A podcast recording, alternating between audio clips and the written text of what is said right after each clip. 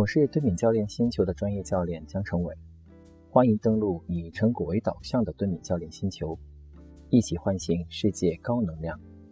今天我阅读的部分是《幸福的情绪》第二十二章：跨文化中的情绪。不管一些情绪是否具有普遍性，一个显而易见的事实是，情绪在不同的社会中存在着差异。在一种文化中，人们会觉得很多东西都惹人生气；而在另一种文化中，人们觉得这些东西根本就不值得生气。只要我们有一种强烈的权利感，那我们就会有易怒的倾向。不管一些情绪是否具有普遍性，一个显而易见的事实是，情绪在不同的社会中存在着差异。首先，情绪的整体强度，或者说情绪的外在表达，有着显著的差异。导致这些差异的原因和我们此前探讨过的一样，那就是人们对各种各样事件的重要性的评价是不同的。比如，对荣耀这一概念，具有不同文化背景的人有着不同的看法。第二，可能就是情绪的展露原则不尽相同，在不同的人看来，哪种情绪和情绪展露是适宜的，会有所不同。第三，人们的情绪语库不一样。这种语库上的差别不仅表现在重点和频率上，还表现在新颖情绪上。第四，一个情绪家族中的情绪间的细微差异，在不同的文化中有着巨大的不同。第五，情绪产生的原因在不同的文化中是不同的。第六，情绪的表达模式和与之相匹配的情景会随着文化习俗和展露原则的不同而不同。第七。一般而言，情绪都会导致行为，而行为是否适宜，在某种程度上来说是受制于文化的。第八，表达情绪的文字多种多样，而这种多样性又极大的增加了情绪本质的复杂性。因此，虽然人们能用不同的语言来表达相同的情绪，我们也可以将这种描述进行互译，但我们绝不能简单的认为，在互译过程中，我们所指称的就是同一种情绪。上了你的老婆，你还不生气？在正式进入讨论之前，请允许我先说一个老生常谈的问题，那就是文化间差异的缘起，也可以说是导致情绪间差别的原因。心理学家卡罗尔·塔维瑞斯就讲了这样一个故事：一天下午，一位年轻的妻子从家里出来，到井边取水。她在道路上悠闲地走着，热情地和邻居们聊着天。而她丈夫从阳台上看到了这一幕。当她在水井取完水后往家里走，一个陌生人拦住她，向她要水喝。她给他喝了水，还邀请这个陌生人到家中共进晚餐。夫妇俩和这个陌生人一同度过了一个愉悦的夜晚。最后，丈夫吹灭了灯睡觉了，妻子也睡觉了，但睡在她身边的不是她丈夫，而是那个陌生人。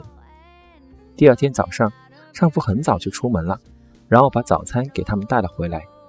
当他回到家，他发现自己的妻子正在和那个陌生人做爱。泰维瑞斯问道：“如果按照事件发生的顺序来看，你认为这位丈夫在什么时候会生气或者嫉妒？”其实他回答说：“这取决于这个丈夫所生活的部落以及他们的文化传统。假如丈夫是一个波尼族印第安人。”那当他看到那个陌生人竟然敢向自己的妻子讨水喝时，他就会狂怒不已。假如丈夫是一个在格陵兰岛安马萨里克部落居住的伊纽特人，他会想成为一个好客的主人，因此他会邀请这个陌生人和自己的妻子发生性关系。而他的这种邀请是以吹灯为信号的，但是当他发现陌生人没有在吹灯为号的邀请下与妻子发生性关系时，他就会恼怒不已。假如丈夫是一位美国的中产阶级，当他发现这个陌生男子想要引诱自己的妻子时，不管他多有涵养，他也会发火。此外，他还会生自己妻子的气，因为他热情过了头，啊竟要与客人同床。假如丈夫是一个来自印度南部、准许一夫多妻制的部落，他会觉得整件事情都是正常的，没有什么值得大惊小怪。但当她发现这个陌生男子想偷偷摸摸背着丈夫发生风流的事时，丈夫和妻子都会很生气。从不生气的两个民族，由此可见，情绪在很大程度上是受制于文化的。在很早以前，人们对塔希提人就有了不易生气的论断。一个随同詹姆斯·库克船长的官员曾在他的日志中记录道：“塔希提岛的居民很不容易生气，而且即便生气了，也会很快的平静下来。实际上，并不是塔希提人从不生气，而是当他们感到生气时，他们觉得愤怒这种情绪是不受欢迎的，而且很陌生，因此他们不会像我们一样那么频繁或者那么容易生气。”愤怒在他们的社会中并不是一个受人欢迎的情绪。为什么会这样呢？塔希提人一直生活在一个物产丰富的地区，他们觉得完全没有必要去争论谁从谁那里又得到了什么。此外，他们是岛民，没有受到过战争侵略的侵扰，来访的客人也很少。一名加拿大的女人类学家琼·布里格斯曾研究过乌特库人。而在研究他们之后，他十分生动地将自己的著述命名为“从不愤怒”。对乌特库人来说，愤怒是十分罕见的。布里格斯指出，即便对那些让我们无法忍受的挫败和冒犯，乌特库人还是不会生气。对他们来说，愤怒不仅不合理，而且还很不理智。在布里格斯看来，在他们的语言中，甚至都找不到一个合适的词来指称愤怒。更具戏剧性的是，在乌特库语中，后人竟将其他文化中用来指称愤怒的词译为幼稚。也许“从不愤怒”这种说法略微有些夸张，但是我们可以清楚地看到，在乌特库社会中，愤怒所占据的份额远远低于它在我们的社会中所占的分量。恶劣的环境教会他们顺从和耐心。在一种文化中，人们会觉得很多东西都惹人生气。而在另一种文化中，人们觉得这些东西根本就不值得生气。另外，在一种文化中，人们看待情绪的方式也会影响这种情绪的表达。如果一种文化认为愤怒是危险的，且人们也将其魔鬼化，正如塔希提人所做的一样，那一个自然而然的结果就是，当他们训斥或惩罚自己的孩子时，孩子们是不敢生气的。而且，人们还会尽量回避那些可能引发愤怒的事件，即便最后确实愤怒了，他们也不会很轻易的或者很强烈的将这种情绪表达出来。而一个有趣的问题就是，不易发怒和不谈论发怒，并不总是相伴而生。塔希提人将愤怒进行魔鬼化，但很奇怪的是，他们一直都在谈论它。他们的愤怒概念甚至已高度认知化了。而乌特库人正好和塔希提人形成了鲜明的对比。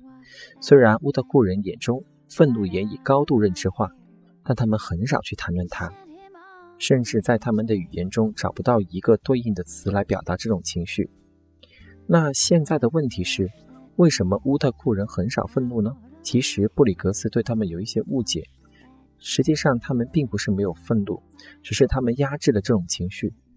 布里格斯曾十分细致地描写了乌特库人的生活环境、语言和世界观。从他的记录来看，乌特库人的生活环境十分的恶劣，任何一场暴风雪都有可能将他们刮走。当他们受到暴风雪袭击时，他们唯一能做的事情就是坐等暴风雪过境。任何主动的行为似乎都是致命的，因此乌特库人从不会因为他们恶劣的生存环境。而互相指责，不责备就意味着不生气。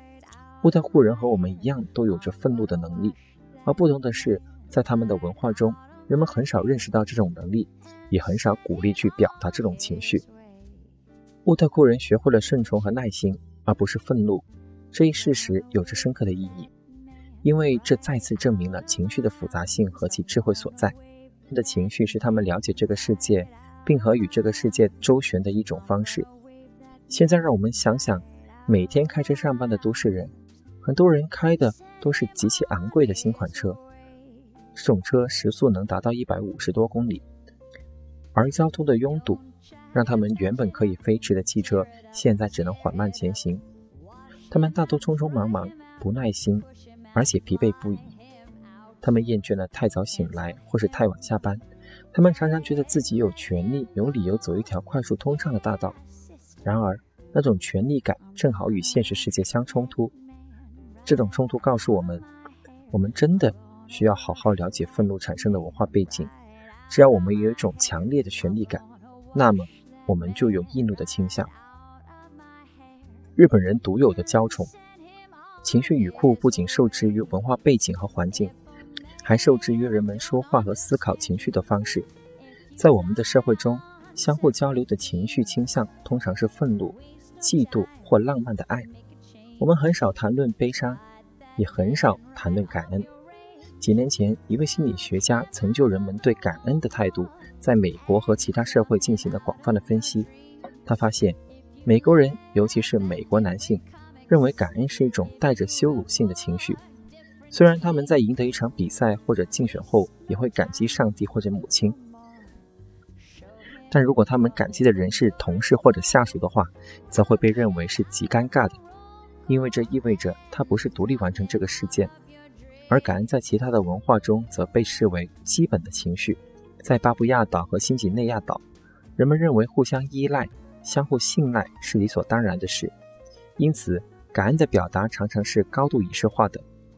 情绪在文化层面上的不同，不仅仅是频率和情绪强度的不同，其实还有一些情绪是我们不知道的。一方面，我们对他们一无所知；另一方面，我们没有体验过这些情绪。比如日本人所特有的娇宠，在社会学家赫尔曼·史密斯看来，娇宠是一种带有溺爱性质的相互依赖的情绪。而杰出的日本学者土井武夫认为，它是日本文化特有的产物和复制品。正因为这样，日本人抚养孩子的方式和美国人抚养孩子的方式存在着巨大的差别。在孩子成长的头两年，日本妈妈不会让自己的小孩脱离自己的视野。